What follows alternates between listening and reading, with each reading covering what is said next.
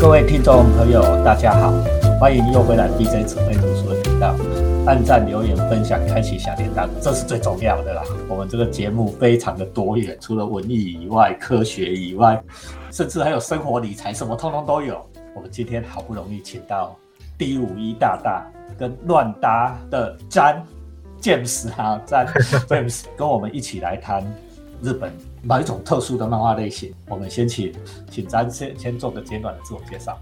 好，哎、大家好，我叫自然。啊那我之前就是对对对，我一开始叫自然比较顺，还是叫自然？对，就我进入那个漫画编辑这个行业，我一开始在尖端，然后之前也是有去大陆的那个漫画公司，然后最近就是在那个乱搭租书网担任那个原创漫画主编原创漫画的范围是指台湾的而已嘛，还是日本啊，对对对都有，，因为我们通常台湾现在。比如说做漫画的，还有出版社分的一个就是所谓的就是版权，然后就是代理其他国家的漫画嘛。那我们这边讲的原创漫画，就是指我们跟在台湾的漫画作者合作做的那个，比如说繁体中文版的漫画的内容。除了今天我们要讲的书以外，还会为我们带来现在台湾原创漫画最新的发展的动态。哦，我们这个节目有没有很有知识性？什么都会学它。自然，你现在手上已经出了多少多少？哦，我现在之前因为乱搭它的调性有三大最受欢迎的那个漫画类型，第一个是轻熟女漫画。哦，轻熟女，轻熟女漫画其实你就可以想很简单，想是那个男性的本本，只是他的族群是女性这样子。对，然后第二种就是那个耽美 BL，耽美的。对，然后第三种就是男士的那个男性的绅士本。对，绅士本是什么意思？哦，绅士本其实就是色情漫画，男性的色情漫画，对对对男。性看的啦。哦对绅士本。哎，对，这个因为其实现在以漫画来讲的话，或者、啊或者不只是漫画，而是说在我们人类社会，成人的就成人向的那个内容，其实是比较有有消费力的，就是是比较多人，很多人会愿意投钱在这上面。啊，看的人都是上班族比较多哦。呃，不一定，因为我们的年龄族群其实从十八，你如果从十八岁，然后到甚至六十五岁都有。都有哈。对，只是我们的主力消费族群大概可以分是从二十二十四岁，然后到四十五岁。这个就是焦点收视群的观念。对二十四岁、四十五岁算是比较有消费力的，单价很低啦，哈，单价不高啦，哈。你你的单价从现在都大概都定在多少？哦我们单价其实乱搭，呃，乱搭它一部分就是它百分之九十九也是说从日本出版社或是其他的台湾的啊出版社拿代理嘛。那也有自己从日本自己，我们自己从日本母公司这边拿翻译权，然后我们自己翻译。那哦，通常会拆回卖，因为通常是电子书，它会是一本一本嘛，但是我们呃一般的销售方式会拆成一画一画来卖。对对对对对。那现在一画的话，基本大概平均的话，可能是一回是卖四十块。很便宜啦，所以大家都消费得起，是一个可以亲近亲近读者的一个、啊一个价位，所以难怪看也喜欢看的人这么多。呃，我我前天跟孟叔在讲，就是说 我才知道说，诶像这样的模式哦，在台湾还蛮受欢迎的。基本上你在十五分钟的通勤时间里面，你就可以看完一画。这个等一下可以再深入的再谈一下，让让大家知道这个新的模式。那我们现在请第五一来介绍我们今天要介绍给大家的书。我们今天要介绍一部漫画，这个是台湾目前哦还没有代理哦，对，自然应该没有嘛，对不对？应该还没有，但是我想应该明年就会有了，因为他今年已经宣布，我们上个月我们昨天才发现，他上个月已经宣布要拍日剧了哦。那可见是未还没有上档，但是可能会大夯的一个漫画作品哦。而且是迪士尼 Plus 拍的哦。哦，迪士尼 Plus 已经买走了，要拍了对哦。对，所以这一部漫画它它的前景非常看好，它即将完结了，应该说已经完结，就是哦上个月在日本已经完结。好，这部漫画它的日文叫做 i b a 好，但是因为我目前呢，我昨天跟自然查半天查不到这个字是什么意思，所以我想这应该是作者的自创词啦。对，那但它的这个漫画的中文翻译就是网络上的翻译版叫做《狩猎》。狩猎，狩打猎。的人啊，狩猎打猎的行为啊，狩猎对。这个故事是这样子哦，就是有一位刑警，他被调到一个山中的一个非常和平和乐的小村庄，叫做宫花村。这个刑警呢，他一开始这个村庄啊，乍视大家都非常和乐融融哦，就是邻里都相处的非常好。刑警他慢慢的发现村里面有一些怪异的现象。哦，那什么怪异的现象？就是这个村子有一个非常可怕的习俗跟传统，就是这个村子里面的人会吃人。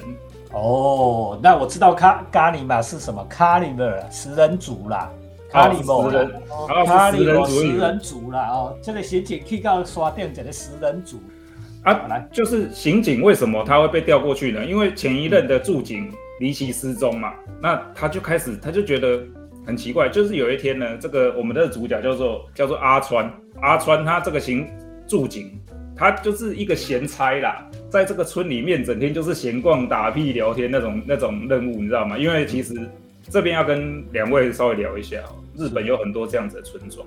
哦，真的哦，哦，山里面有很多这样的村庄，这跟部落民有关系。什么叫做部落民呢？就是我要 BJ 大哥应该有听过部落民吧？这个这个这个这个名词。有以前以前日本的这个人是有分阶级的，以前就好像这个中国文化里面，级、平民阶级这样子。平民再下来是什么？是是什么？是贱民。贱民在日文里面叫做会多嗯，跟非人，会多就就是是不不把它当做人啊，对会是很脏的人啊，对。嗯。这些人呢，就是专门来做一些肮脏啦、危险啦对、没有人要做的工作的。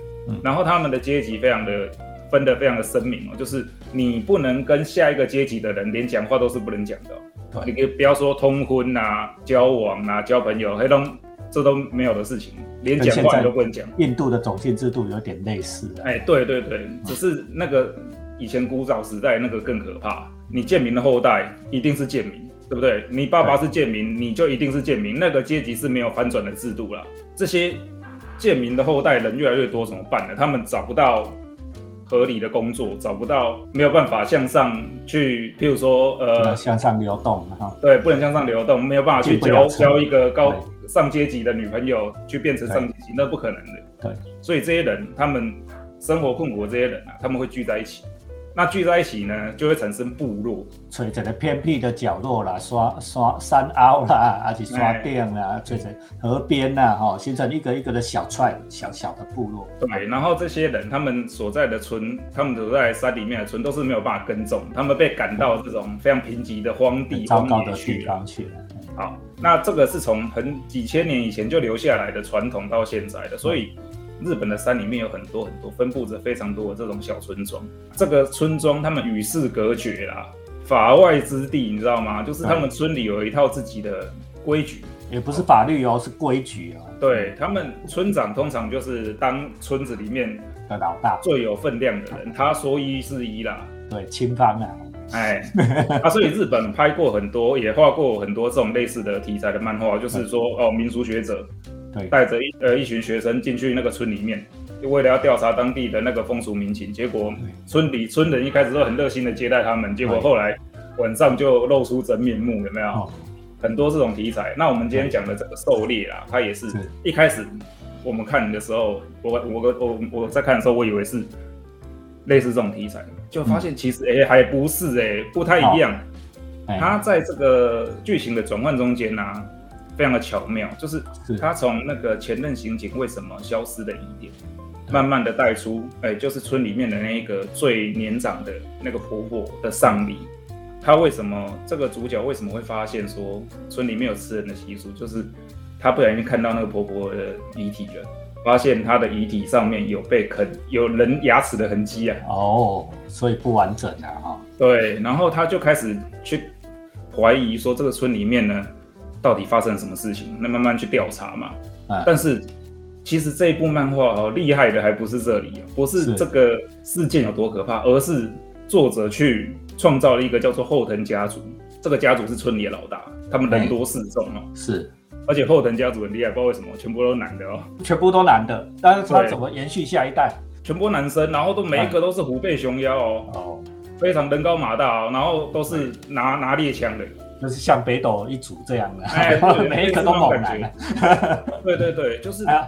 主角这个阿川，他有曾经说嗯去问后藤家里面人啊，你们这边人到底在搞什么东西？为什么会有那个被吃掉吃掉人人的那个肢体掉落在外面？就他就被好几个人同时拿那个猎枪抵住脑袋。你如果要你老婆小孩啊不要问，要平安的话，你就不要管这件事情。他就被这样威胁。这个阿川他当然，因为他他是被派驻到里面去山里面嘛，所以他有带着老婆小孩进去。那、他老婆跟小孩呢，一开始也是，你觉得那种邻里之间哈，就是邻邻家的那个大妈都很亲切啊。哎，但是只有爸爸知道这个村里面隐藏着危机。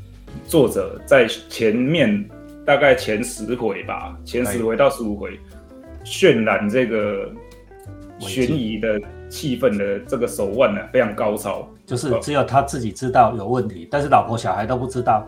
小孩在跟朋友玩，老婆还在跟他三姑六婆，对但是没想到对这个人家家里面哈、是有可怜的家啦，也会吃人。后藤家这个习俗啊，已经传承了很好几百年了啦。就是其实他们每年都会举办，就是当地的神社的，其实神主也是他们控制的对象啊。那他们当地神社每年都会举办一个祭典，这个祭典呢，就是你村里面啊，只要有小孩子出生，都会被带走，关到后藤家里面的那个地牢里面呢，养到大概三到五岁嘛，三到五岁他们认为是最好吃的时候了。然后一年就会拉一个小孩子出来。以前那个村里那个死掉那婆婆啊，她是村里唯一的产婆啊。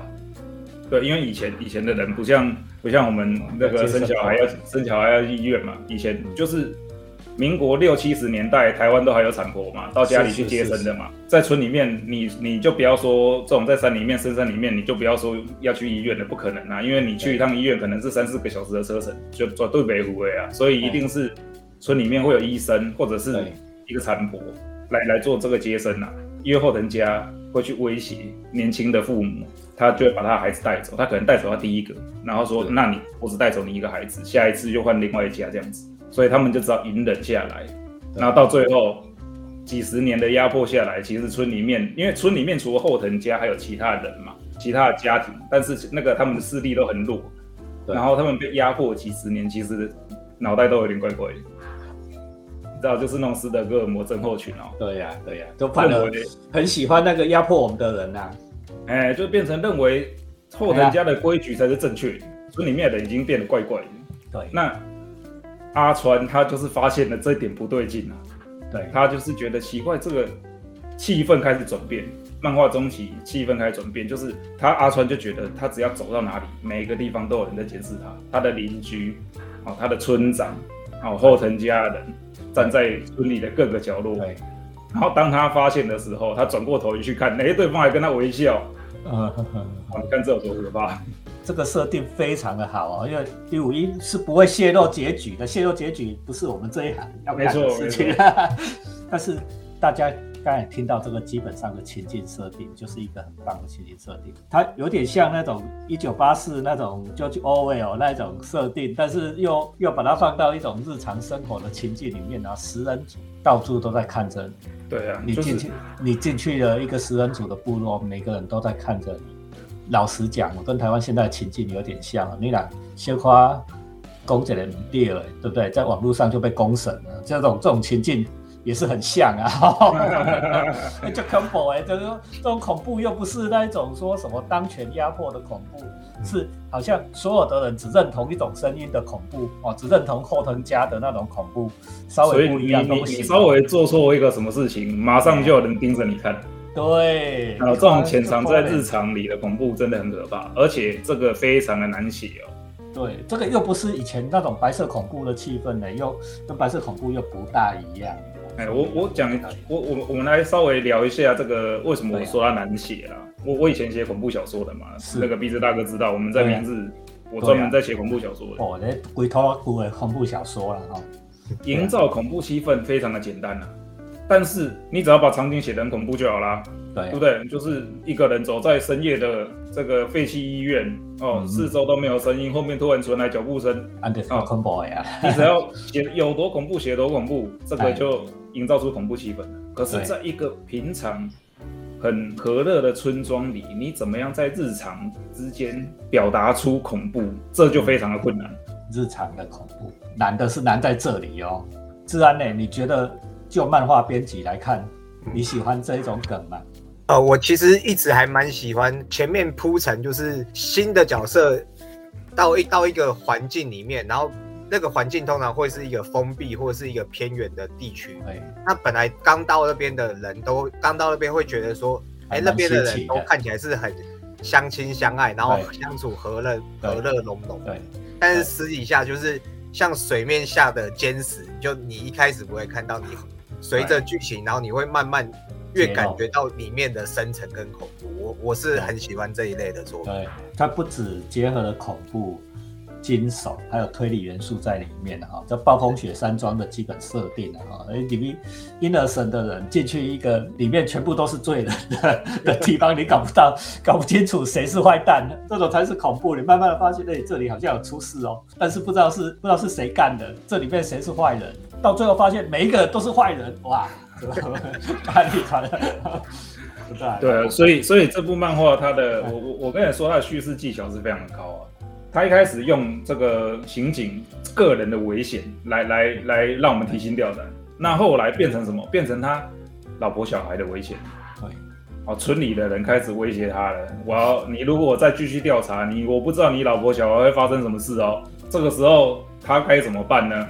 他要把他老婆小孩送走，他要向警察总部求援呐、对呀、对啊，然后当他把他老婆小孩送走的时候，你知道吗？在路上就遇到了遇到谁？就被遇到霍藤家人呢、啊，后藤家人把路堵住哦。不准你出去。哎，然后没有他说，哎，前面的他他也是笑笑的跟他讲，哎，前面的山、啊那个路路山崩了啦，很危险，我送你们回去了。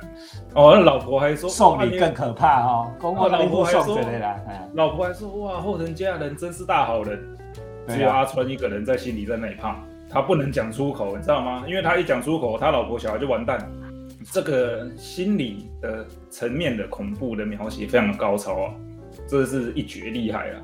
昨天我跟志安在在讨论在聊这部漫画的时候，我们看到一个很有趣的名词，就是他日剧的那个新闻稿上面写着“春八分 suspense”。春八分，我昨天还不知道春八分是什么意思哦，春八分是志安跟我讲的。哦，春八分是日本的一个传统里面啊，嗯对于部落中破坏规矩的人自进行霸凌的行为。八分，哪两个字？八分，八就是数字的八八，八，对，分分啊。分是分开的分。呃啊，怎么什么意思？哎，他们集体对他霸凌啊，哦，他共审对公审，八分什么意思？就是人生当中有十件重要的事情，除了这十件重要的事情里面，他只村里面的人只会协助你两件，就是埋葬跟灭火。埋葬是什么？因为如果尸体放置不管，可能会发它呃发生臭味，或者是产生传染病，这会对村里造成影响。第二个，如果家里发生火灾，村里会帮你灭火，因为放置不管，整整个村子会烧掉。其他通通不鸟你。哎，其他的，譬如说结婚啊、生产啊、照顾病人啊、房屋改建之类的等等重要的事情，全部不理你。把你边缘起来了，对，这个在边缘起来，把你边缘化了哈。这在台湾可能大家比较没什么感觉，因为台湾人很热情。哦，就是有啦，我讲个有啊，小学社会史啊，现在啊现代社会，对啊，现代社会就追哦。啊，哦，所以这个设定很好，我们大家听了都感同身受，对不对？自然是不是安内？对你啊，你在小学来对啊，这对起来没乖，我们其他全班的人不符合我们这一群人的规范，你不照游戏规则走，全部都弄给你边缘化，那囡仔的行经发行经啊，那叫做那个叫做对吧班班八分，的嘞对？对啊，班八分啊，第二个？就追啦，吼啊！你即摆你网络嘛是共款啊，你在网络上讲话还不是一样，对不对？你伫学校内底是安尼，啊，你伫社会内底是安尼，你搞公司办公室霸凌也是这样啊，对像这种村子整个村子霸凌这个外来者的情况，在日本现在还是非常的常见哦。对，就是因为日本现在有那个所谓的移居到乡下的风潮嘛，对，那就有我之前就看过一个新闻，就是有一个年轻夫妻来来出来给记者接受采访，说哦，其实跟那个你们想象的完全不一样，就是你一开始都觉得他们热情好客，对，但是当你跟他们某一件事情发生摩擦之后，所有村里所有人联合起来排挤你，起来都不鸟你，排挤你，所以他这这部戏它叫做《村八分杀死本死》哦，就是悬疑啦。好，悬疑剧，我觉得这个非常有意思哦。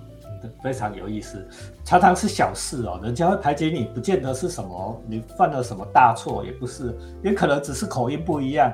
你不啊，因为他们部落民嘛，山山跟山隔在一起，你你这个不同，我讲两刷啊，口音就不一样，人家都排挤你，就混不进去了。哦，关东腔、关西腔上面很文，日本是一直到现在还是一个很非常排外的民族。刀喜贡，我如果说。日本人排世界第一，台湾人当然排世界第二。你不要看台湾人好像很和善，记得村八分嘛，该追了。你说乡下的村子也会这样子排挤外来者吗？不知道我们这个村里面的规矩对不对？指指点点。哦，最近写一个戏也是一样啊，写一个戏是这样，比如说渔村对不对？好，我常常讲，我们现在那个渔村，渔村主业是捕鱼嘛，啊，其实捕鱼是。撒网捕鱼是非常不符合现代环环保生态的那种要求，海中的鱼大大小小通通都捞掉。啊，你啊，现在这个那个保育诶上面的少年的热血青年，哦，我们去讲，去去锻炼那个真来对，要提倡保育观念。哦，你你甲想这段最大的那种啊，因为你抵触了那个村子里的利益嘛，你的规矩啊，你都唔知人规矩对不对？哦，啊，讲这实在啦，哦，比如说我很喜欢钓鱼。啊，钓鱼人也有社群，对不对？用手机可以钓鱼。钓鱼的时候，旁边一个那个阿伯啊，过来跟你讲讲阿弥陀佛哦，那个鱼就疼哦，他杀仙哦，哎，你就很不爽，对不对？超不爽。写写这种小说，写小说的最讨厌人家听到什么？一一句话惹毛你。第五一，你最讨厌人家说你什么？哦，我我我写小说，写小说一句话惹毛我，就是可不可以送我两本书？对啊。可不可以送我书啊？编辑的编辑怎么样？一句话惹毛你？编辑大概就听人家说，按编辑就只是去催催稿，然后收收件而已啊，你要错字而已。做的事情一堆嘞，你每天只要挑错字就好了而已。对啊，没那么简单呐。对啊，说到这个，说到这个编辑惹毛编辑哦，其实我今天找自然来啊，其实是想聊一个非常有趣的事情啊。呃，可能大家如果去找这个狩猎的漫画来看呢，第一次看可能会觉得说没什么兴趣。对，为什么呢？因为现在人是视觉系的动物，他我们在看漫画、看任何作品是先从画风来看嘛。对对。啊，那他的狩猎，他的。画风就你知道，就脏脏的，讲难听一点就是这样的，脏脏的，胎哥胎哥，没全盖碎的，哎，然后然后人物也不是美型的，然后里面都脏兮兮的，每个人都脏兮兮，不太容易引起人的兴趣。所以我昨天就问治安说，如果你今天是出版社编辑我我今天我是漫画家，我拿了一套这个漫画这样子的漫画来，你要怎么看出它的厉害所在？因为第一一开始我一定是只是拿前两三回给你嘛，对啊，那如果以治安的角度来看。好比说，今天有一个年轻的台湾的年轻漫画作者，他想要跟，哎，他想要跟出版社提稿，你有什么建议？建议的话，就先说到 说到狩猎他的画风的话，先以这个讲的话，就是其实漫画不管是漫画、漫画小说、电影都是一样，都是它是分很多种类型。简单的讲，可以分男性向、女性向，然后再细一点分的话，我们可以分出有。从年纪的话，之前最早最早大家分漫画就是少年、少女、青年嘛。嗯，对。那其他的还有其他其他，我们可以讲的时候，它是动作动作漫画还是什么运动漫画、格斗漫画？后面有更多细分。那其实我觉得我们是先从族群我们要的他的他的那个作品的漫画族群去看他的那个画风。那狩猎他那个画风其实。就像第五一讲，它可能不是大众主流一般那种美型，但是其实它的画风就是很属于是，不管是它这个题材还是它这个类型，它这个题材就很它它的画风就是很青年漫画的那种，就是它虽然不是很美型，但是你看它它整个画面画面还有它的分镜镜头的处理，就是是非常完整的，对他他的人物跟他的背景都没有歪。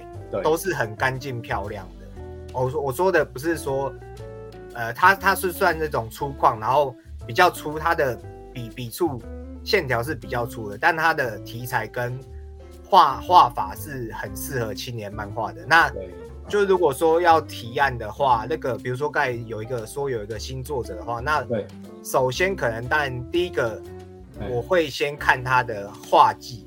对，要从他的话，因为我们现在找做就是找合作的话，第一个我不要求他到一百分，就他只要到有一个门槛，至少对读者不会看一眼就跑掉，对这个是一个要点嘛。然后再其实就是看他的故事，另外一个重点其实就是说，我们身为制作公司方，就漫画制作公司方的话，我们自己其实要对于自己想要制作的类型，必须要有一个明确的目标。对对，不是说我什么都收，对，就是我对，就是我今天可能我设定说，哦，我想要做一个女性爱情现代都会的漫画，那我对对。就不会找一个画这种惊悚青年类型对啊，那完全不搭，对啊，所以其实我们就是制作的目标要确认，对。然后找适合的作者来去说，哎，我们想要做洽谈，说我们想要做一个这个方向、这个类型的，那看他有没有什么想法，要找对作者。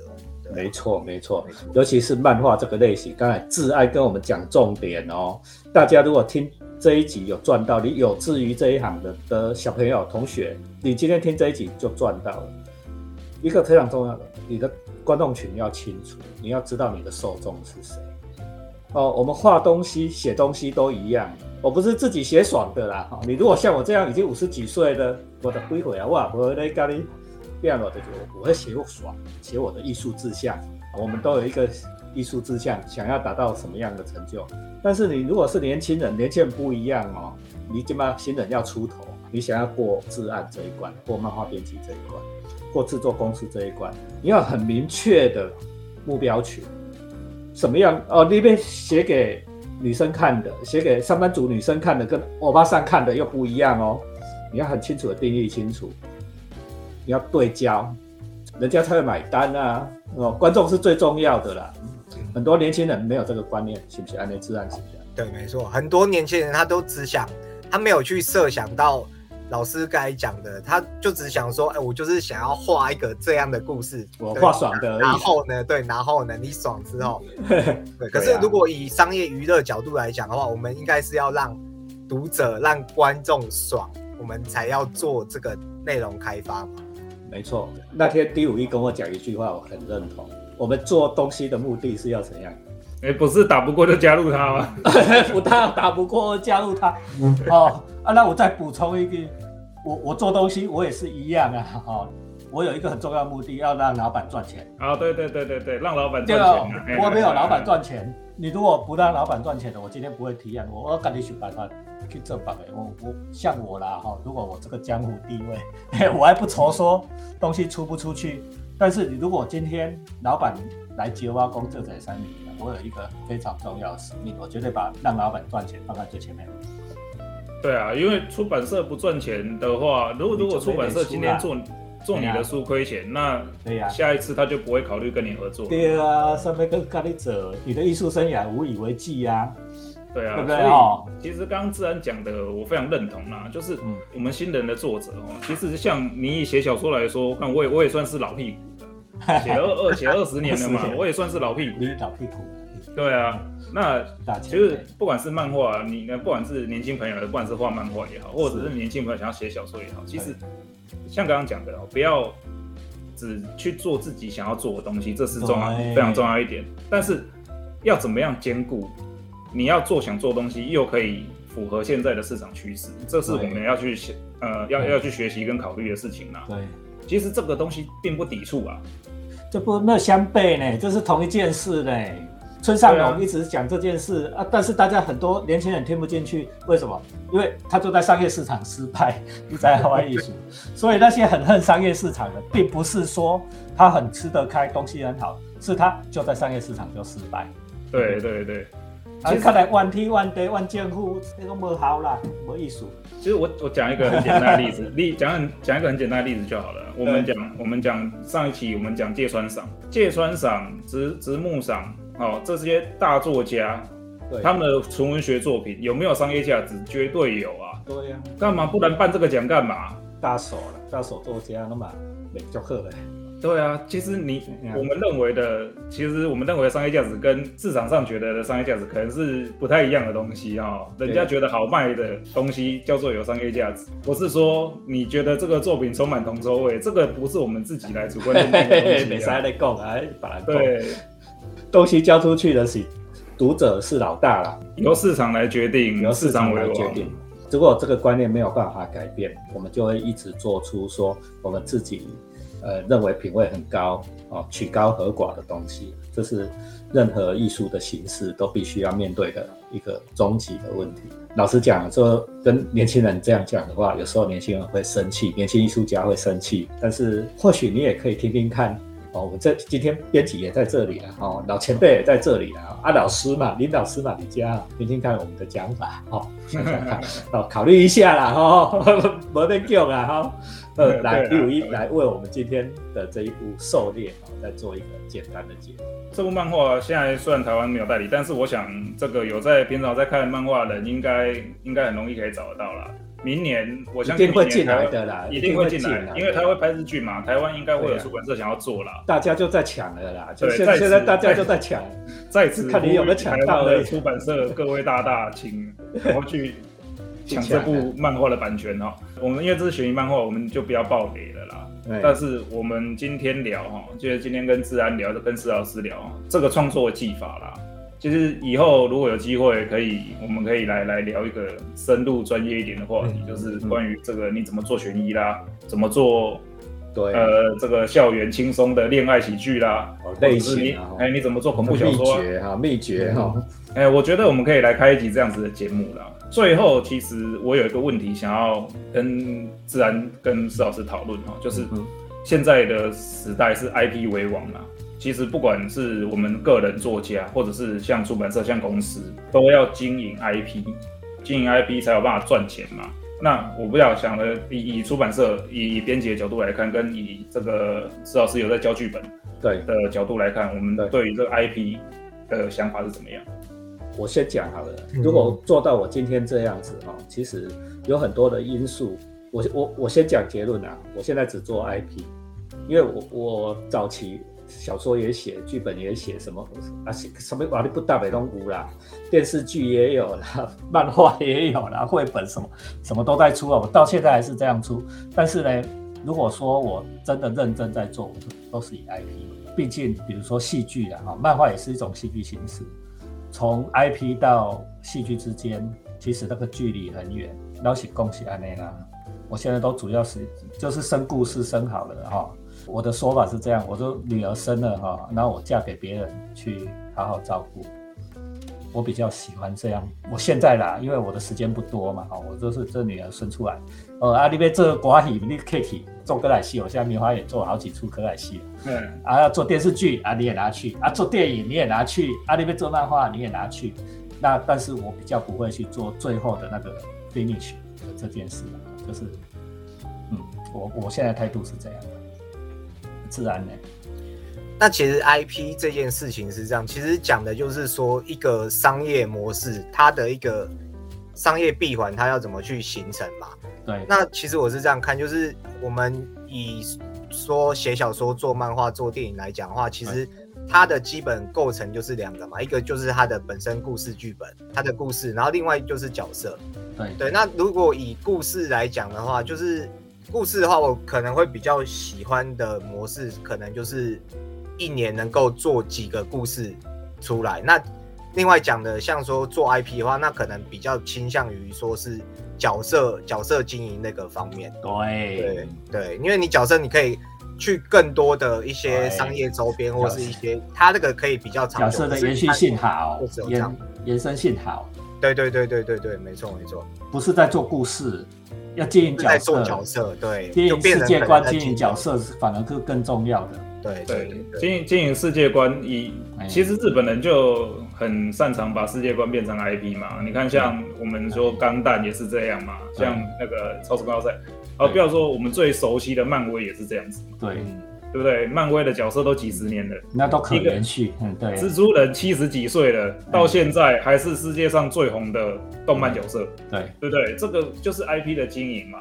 所以对，所以就我今天找志安来，就是想想让自然来聊哈，让让这个有兴趣的同学来来了解一下我们这个制作方的想法而且而且。你看，现在其实不是经营 IP，不是只有我刚才讲的那个那么单纯，就是故事或是角色这样子。对，甚至因为它其实算是一个，你可以说也可以说是一个品牌形象了。对比如说，你看我们像第五一老师，然后施老师，然后甚至是我的话，我们都有可能把自己变成一个品牌，对对不对？你看像那个有名的日本那个小岛秀夫游戏制作人，还有什么对山上真司，对呀嗯，他们根本现在其实也是把自己变成一个品牌，他自己，你看，就算小岛他离开对啊科纳米，他自己随便站出去就对啊成立，对，他就自己成立一个公司，他就是一个对。神，他是一个品牌了。就只有世界观跟角色不一样啊，整个游戏机制什么都是一样的，大家可能没有看出这种事。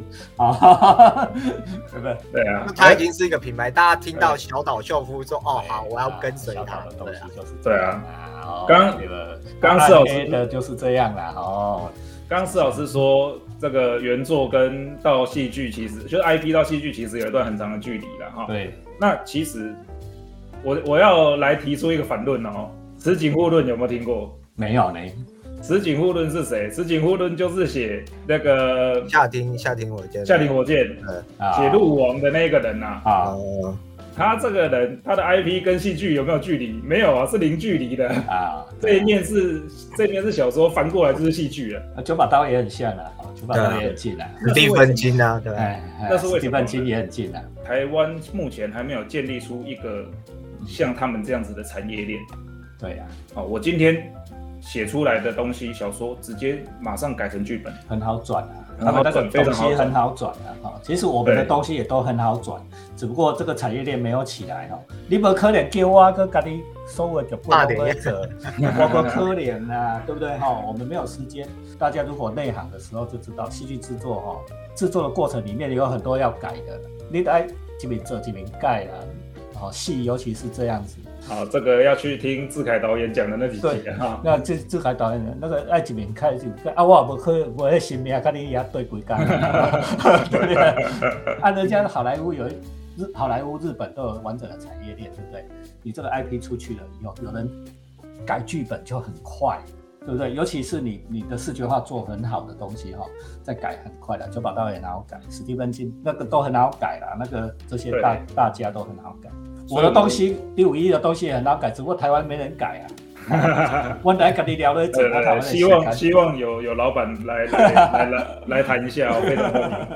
啊，哈，我们最后最后就是在讲这个哈，为什么我最后提到这个，就是因为昨天我们在聊跟自然在聊狩猎的时候，我们就一致都觉得他这一部就像是《此起户论》小说一样，非常适合改编。也就是说，作者我啊，们虽然不人家迪士尼就买走了啊。对啊，我们虽然不知道作者一开始的想法是怎么样啊，但是我相信呢，嗯，如果以我们我跟自然一致的认看法啦，就是他可能在当初在创作的时候就有呃为戏剧改编做打算。对，还是要多少有些好运啊，因为毕竟日本的作品那么多，只是说，只是说他的这部作品的剧情架构，还有他的一些设定，对，如果我是改编公司的话，那他跟另外一个比较成本可能要花更多的，因为你看狩猎它的设定就是在一个偏远的村庄嘛，那其实还是建立在一个比较比较现实的世界啊。世界上面，像他自然他家那样的地方啦。对对对呃，他的景很好找嘛，就在里面找一个随便找 找一个深深山，一个山里就，搞定了嘛。人家好莱坞迪士尼的看的做法还是有值得看到，人家还是厉害的，能从那么多的沙子里面掏出黄金。我女儿今年就派她去迪士尼，就是学生对，上海也是这种。对啊，厉害厉害厉害。是不是？安内，你你这该重要。好了，那我们今天谢谢两位了哈，我们在今天星期六的早上还陪我们讲书，所以我们这个 BJ 只会读书的节目有没有非常的感动哦？制作虽然不是花很多钱，但是诚意绝对满满，好不好？订阅、留言、分享、开启小铃铛，好，欢迎大家再回来。好，谢谢大家，跟大家，拜拜。谢谢谢谢拜拜拜拜。